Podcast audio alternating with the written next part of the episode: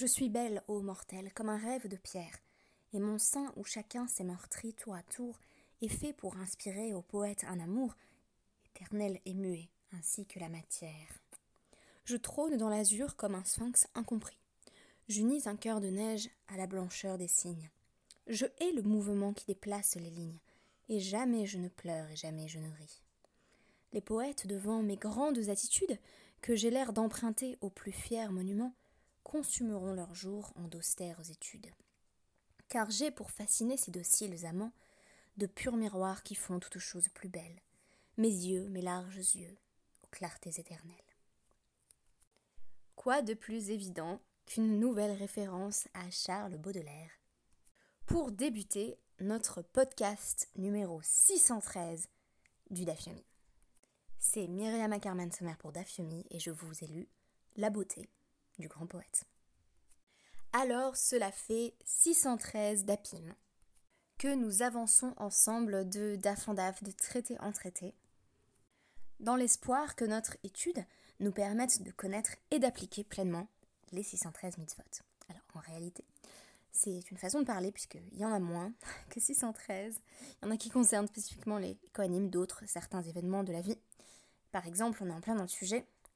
C'est une mitzvah de donner un guet s'il en divorce, mais on n'est pas obligé de divorcer. Si c'était une mitzvah de divorcer, je serais en bien mauvaise posture.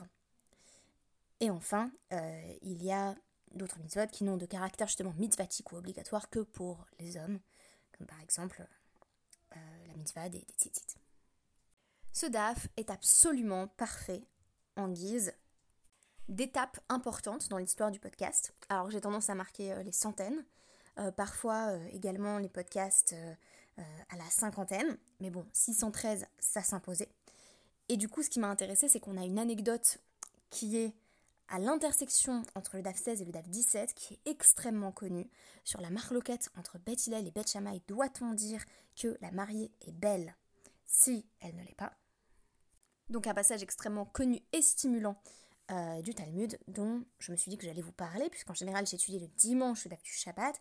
Je me suis dit, euh, là, j'ai pris donc euh, le temps dont, j'ai disposé, puisque en ce moment je m'occupe de, ma fille à plein temps. Je me suis dit, si j'arrive déjà à étudier la Moudalef de notre DAF 17, c'est cela de prix et je n'aurai plus qu'à étudier le DAF 18 dimanche et ça nous permettait de faire la transition avec euh, cette superbe marloquette qui, comme je vais m'efforcer de vous le montrer à l'aide de l'article que je vous ai envoyé sur notre groupe WhatsApp d'Afiomi, qui est un article que vous pouvez retrouver euh, sur Colel. Donc je vais m'efforcer de montrer à travers cet article de Sarah Musto, euh, ou le body positive, que derrière une discussion en apparence routinière sur les compliments à présenter aux mariés, euh, il y a bien entendu des différences idéologiques profondes qui révèlent les fonctionnements distincts de Beth et de Beth Shammai. Et vous allez voir, il faut dire que la mariée est belle comme un bouquetin. Alors, effectivement, la métaphore, ou plutôt la comparaison ici, est inattendue, mais elle va refaire son apparition à plusieurs reprises euh, dans notre Gemara, de sorte que quand une mariée est belle, on dit euh, elle est aussi belle qu'un bouquetin, et quand un sage est très sage, on dit aussi qu'il est aussi beau qu'un bouquetin. Surprenant. Alors, déjà dans notre DAF 16, on a accès à quelques us et coutumes du mariage, qui sont d'autant plus euh, surprenants que euh, ils ont quelque peu euh, bah, disparu en fait.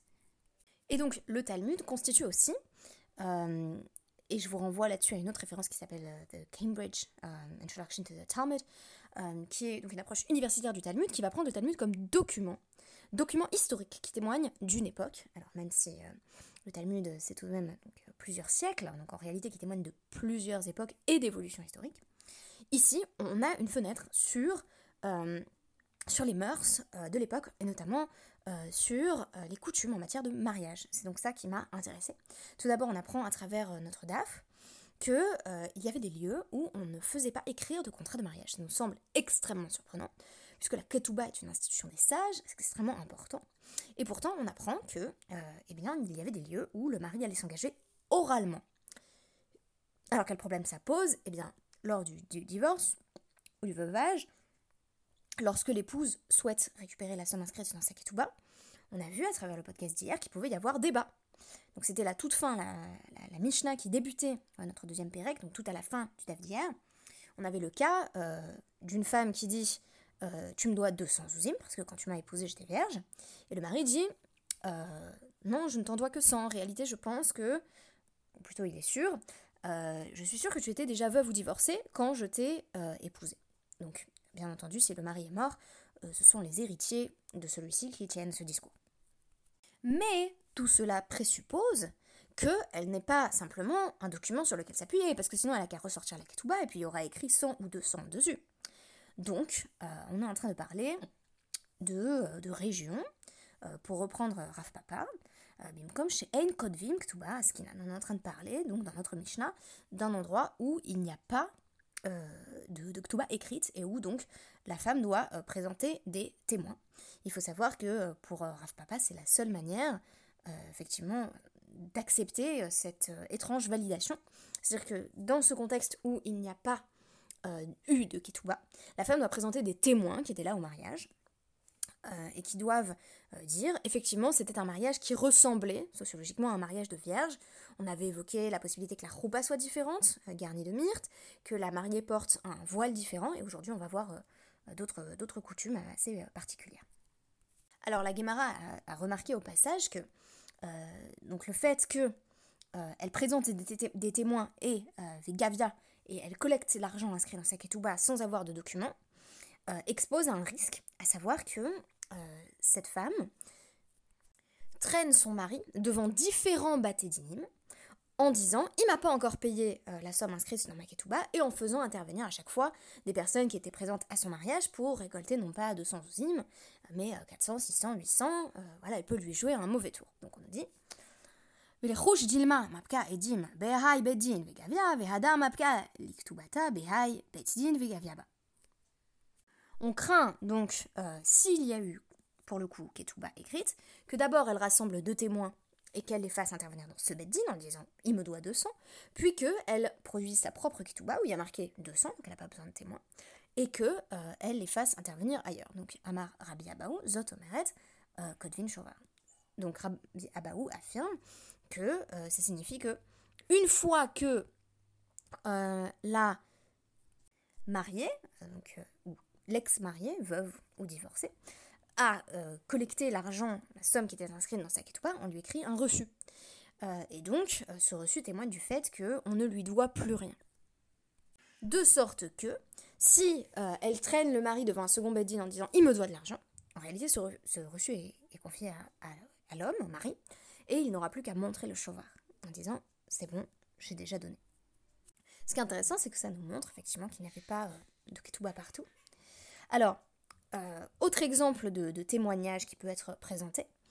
Euh, donc, il s'agit des choses que les témoins auraient vues au mariage de la jeune femme en question et qui attesteraient du fait que elle était vierge. Donc, on nous dit il y avait une coutume qui était Heviru lefanea kos shel sora.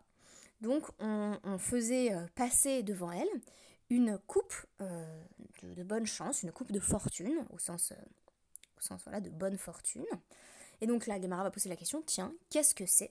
Alors c'est Ravada Barava qui va répondre, c'est donc c'est Kos Yain Shel Trouma, c'est une coupe de vin qui était signe de, voilà, de bénédiction, remplie de terouma, de nourriture prélevée à destination des Kohanim.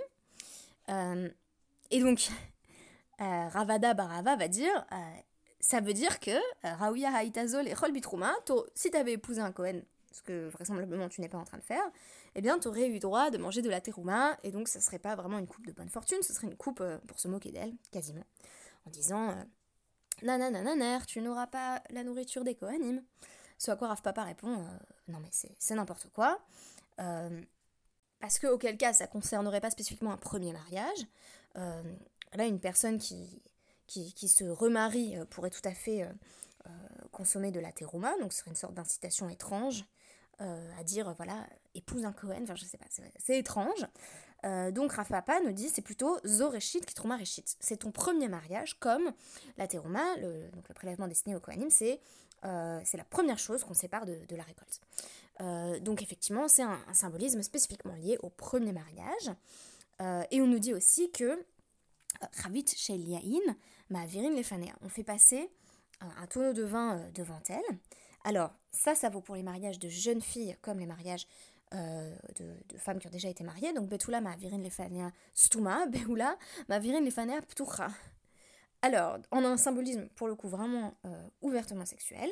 Pour une jeune femme vierge, on fait passer un tonneau de vin qui, est bouché, qui est fermé, tandis que une femme qui a déjà eu des relations sexuelles, qui, qui, veut vous divorcer, avec assez peu de délicatesse, on fait passer devant elle un, un tonneau ouvert, comme pour symboliser euh, voilà, sa propre vulve. Et donc la Guémara fait justement remarquer que ce n'est pas très délicat et qu'à la rigueur on pourrait faire euh, cette cérémonie du tonneau avec, euh, avec la femme qui n'a jamais été mariée, donc qui est encore a priori vierge, mais qu'avec la femme qui a déjà été mariée, c'est un petit peu humiliant. Et donc, réponse, oui, mais c'est pour qu'effectivement tous les témoins présents puisse connaître euh, le véritable statut marital de cette femme.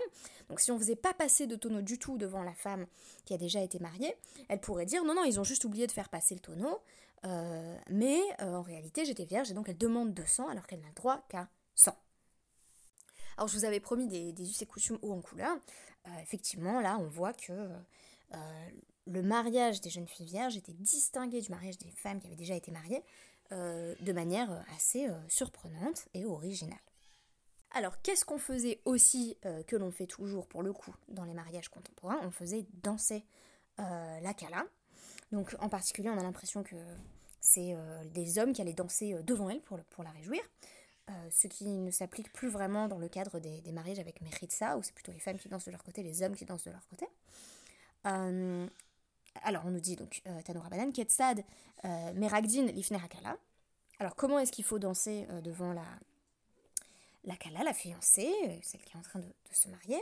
Alors, Bet Shammai, Ambrin, donc Bet Shammai disent qu'il faut lui dire, pendant qu'on danse devant elle, il faut lui, lui dire des, jolis compliments. Donc, Kala, Kmot, Chéri. Il faut, dire, il faut lui dire telle qu'elle est. la dire telle qu'elle est. C'est-à-dire que bah, si elle est intelligente, on va lui dire qu'elle est intelligente si, euh, si elle est généreuse, on va dire que, tu es généreuse, ou Bethilel Omrim, il faut dire une formule, donc selon Bethilel, toujours la même, Kalana Vachasuda, euh, comme elle est belle et gracieuse. Donc, Amrulaen Bet Shammai et Bethilel, Bet Shammai de rétorquer à Bethilel, Hare, Shehaita, Chigeret, Osuma. Et si elle ne correspond pas du tout, nous dit Bet Shammai, au critère de beauté, donc qu'elle est boiteuse ou aveugle, est-ce que tu vas lui dire Kalana Vachasuda il est dit dans Shemot 23.7 euh, euh, que tu dois t'éloigner du mensonge, d'une parole mensongère. Or, si tu lui dis oh, tu es magnifique alors que elle est couverte de pustules, eh ben, tu es peut-être en train de mentir. Alors, Amrou lahem betilel les betchamay, réponse de betilel, les divrechem, selon vous, c'est vraiment la méthode de Bethilel qui est d'essayer de convaincre avec respect. Euh, ra minashuk. Euh, Ishaprenu beinav ou euh, yiganenu beinav. Quelqu'un, c'est vraiment horrible, hein, mais quelqu'un qui vient d'acquérir quelque chose qui est de, piètre qualité au marché. Est-ce qu'il faut lui dire oh là là, génial, voilà, tant, mieux pour toi, super. Ou est-ce qu'on va lui dire vraiment c'est horrible ce que tu as acheté, il peut pas le rendre. ok? Donc là, de nouveau, on a la notion de mikar qui intervient, qui est littéralement une acquisition. Euh, qui fait penser déjà au lachon, au langage, de notre euh, Mishnah dans Kiddushin, toute première, Aisha Niknit, la femme est euh, acquise, avec un peu les, mêmes connotations, mais ça renvoie aussi à ce qu'on a évoqué au travers des derniers lapim, à savoir la notion de mikar taout, une, une prise, littéralement mikar c'est une prise, alors que niknit, Aisha Niknit, c'est donc c'est ce qui est euh, vraiment acquis, donc là il faudrait dire une mauvaise prise en quelque sorte. Euh, c'est euh, c'est une acquisition erronée. C'est quand le mari pensait euh, effectivement épouser une femme vierge et qu'elle ne l'est pas, on parle de Mikartaout. Il faudrait d'ailleurs qu'on on essaye d'appliquer ce concept dans l'autre sens, c'est-à-dire voir quand une femme peut invoquer Mikartaout. Euh, quoi qu'il en soit, ici on nous dit voilà, c'est comme un homme qui revient du marché, euh, s'il a acquis quelque chose qui n'est pas génial, est-ce qu'il faut euh, le louer ou au contraire le dévaloriser? Euh, tu es obligé de reconnaître il faut lui dire que c'est bien ce qu'il a, ce qu'il a obtenu. Ici, notons que ce n'est pas tant au mari qu'on s'adresse qu'à la Kala directement. Donc la métaphore est étrange. Si on avait dit on va dire au marié que la Kala est belle, on comprendrait.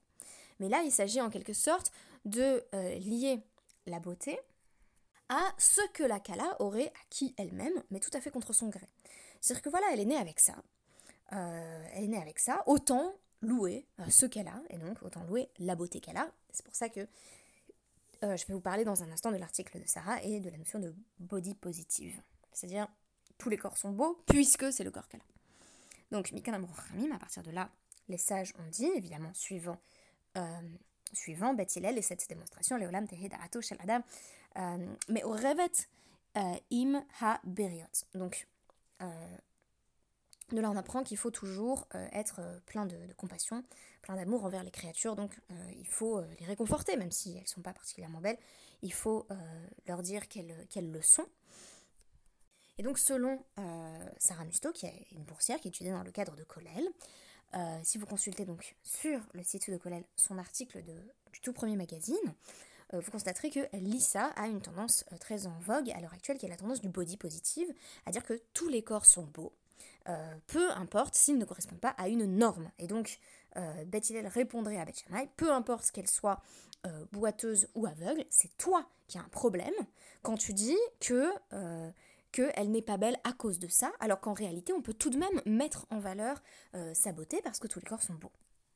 Et euh, ce qui va encore plus dans ce sens, c'est un passage que Sarah n'a pas cité, mais qui est, dans la suite immédiate, euh, qui est un passage où on nous dit qu'on chantait au Kala une chanson, donc qui dit donc lo velo sharak velo pirkus ve yaltren. Elle n'a pas besoin de porter de fard à paupières, elle n'a pas besoin de, porter de maquillage, elle n'a pas besoin de se tresser les cheveux euh, pour être aussi belle qu'un bouquetin, sachant qu'à l'époque c'était vraiment un joli compliment.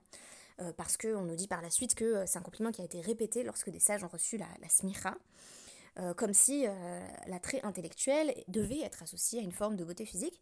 Quoi qu'il en soit, ici on nous dit, elle n'a pas besoin de maquillage, elle est belle sans rien. Euh, en complément de cette idée, on pourrait dire qu'il y a dans le discours avancé par Beth et loué par les sages euh, quelque chose qui est euh, simplement là pour réjouir en fait. Donc peu importe les qualités objectives de la Kala, ce qui importe c'est de la réjouir et donc on a peut-être une approche instrumentale du compliment. C'est ce qui va dans le sens d'une déclaration très connue que, je pourrais commenter pendant un podcast entier, qui est la déclaration de, de Ravacha. Donc on nous dit Markevla euh, donc Akatfe ou Meraked. Donc euh, Ravacha, il, mettait carrément la kala sur ses épaules et il se mettait à danser. Et donc euh, les sages lui ont dit, c'est très drôle, Anan Mahu, li Mabed Hari. Est-ce qu'on peut faire la même chose? Est-ce qu'on peut tous agir comme ça? Et il a répondu, bah, moi je fais ça juste pour réjouir la kala, mais elle, m'indiffère totalement. C'est-à-dire il n'y a, pas d'attirance érotique. Je suis pas en train de dire voilà, ah, waouh, regardez comme elle est belle. Euh, c'est plus quelque chose qui est, vraiment euh, purement de, circonstance, quoi. Et donc il, il leur répond I Damian alayhu qui shura lechae ilo lo. Si pour vous elle est comparable à une poutre, c'est vraiment pas quelque chose qui, qui va voilà, l'exciter sexuellement, alors allez-y faites. Mais si pour vous, vous, vous êtes susceptible d'être voilà, d'avoir des mauvaises pensées, alors ne le faites pas. Et euh, ce qui semble suivre donc immédiatement après va plutôt dans, le sens euh, d'interdire effectivement ce type de pratique, puisque euh, Rabbi Shmuel Bar Nachmani rapporte au nom de Rabbi Yonatan que on peut regarder la Kala pendant tous les Sheva Brachot pour que son mari se rende compte qu'elle est belle. Donc c'est un peu l'idée de rivalité mimétique qu'on retrouve chez Girard. Une fois que le mari va se rendre compte qu'elle est convoitée, il va se dire j'en ai de la chance. Mes conclusions vont être kafte. La halakha ne le suit pas. En réalité, on n'a pas le droit d'avoir un, regard euh, sexualisant sur la mariée. C'est euh, le terme listakel qui est employé dans la Gemara qui désigne toujours, presque toujours, dans le contexte des relations homme-femme, un regard, sinon objectifiant, du moins tenté de teinter de sensualité. Donc, je pense finalement que ma lecture va, rejoindre celle de Sarah. Je vous, lis des parties de la conclusion. Alors que la vision de Beth Hillel que l'on aurait pu prendre au départ pour un idéalisme quelque peu naïf, voyant tout le monde comme beau et gentil, cette vision se révèle être celle d'hommes de terrain aussi pragmatiques que humains. Alors, Hillel, selon Sarah, reconnaît euh, l'importance de la beauté dans la société euh, dans laquelle il vit. Et donc, il n'y a pas lieu de, louer euh, d'autres qualités si c'est la beauté qui est mise en, avant de façon primordiale.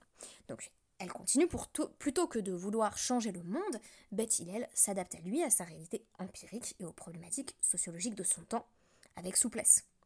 Ainsi, si la société donne une importance démesurée à la beauté féminine, alors plutôt que d'essayer de changer cette, c'est Sarah qui dit, malheureuse réalité factuelle, il tente plutôt de faire avec. Et donc on fait comme si toutes les femmes allaient euh, devoir être considérées comme belles. Mais Sarah précise que, objectivement, Beth Shammai a raison, puisque dans un monde idéal où rien n'obstruerait la vérité, la femme devrait être considérée comme davantage que son apparence extérieure, et donc on devrait la louer telle qu'elle est. Je veux dire, euh, moi, le, jour de mon mariage, ça m'aurait fait plus plaisir qu'on me fasse des compliments sur mon intelligence, enfin, supposé. je sais pas, moi, ça me flatte plus en général qu'on me dise que je suis intelligente plutôt qu'on me dise que je suis belle. J'ai l'impression que c'est absurde quand on me dit que je suis belle. Quand on me dit que je suis intelligente, je me laisse des fois un petit peu flatter. Et puis c'est surtout que tout simplement, en fait, euh, c'est pas une question de si je me laisse flatter ou pas, c'est que l'intelligence a plus de valeur à mes yeux que, la beauté. On m'a beaucoup reproché, euh, moment biographique, à mon mariage d'être rentrée sur euh, donc Eshet Raïl, et particulièrement sur les versets Sheker Achen et Donc la grâce est mensonge et la beauté est vanité. Et donc euh, Sarah conclut que euh, l'idéal, ce serait de dépasser l'injonction contemporaine et factice du body positive, qui nous forcerait à aimer et accepter tous les corps, mais que provisoirement, on a peut-être besoin de vivre dans le monde de Beth c'est d'ailleurs ce qu'on fait, hein. on a choisi de trancher la halakha comme Beth pour ce monde-ci, mais si le monde change, euh, ce sera, ce Beth que l'on suivra si on vit d'après des principes fondamentalement différents.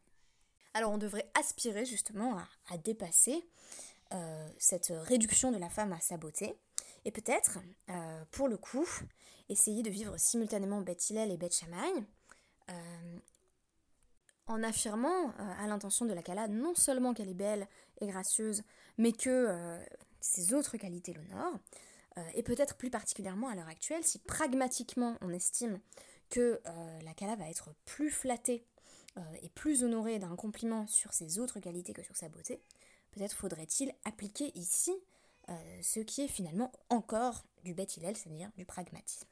Merci beaucoup et à dimanche.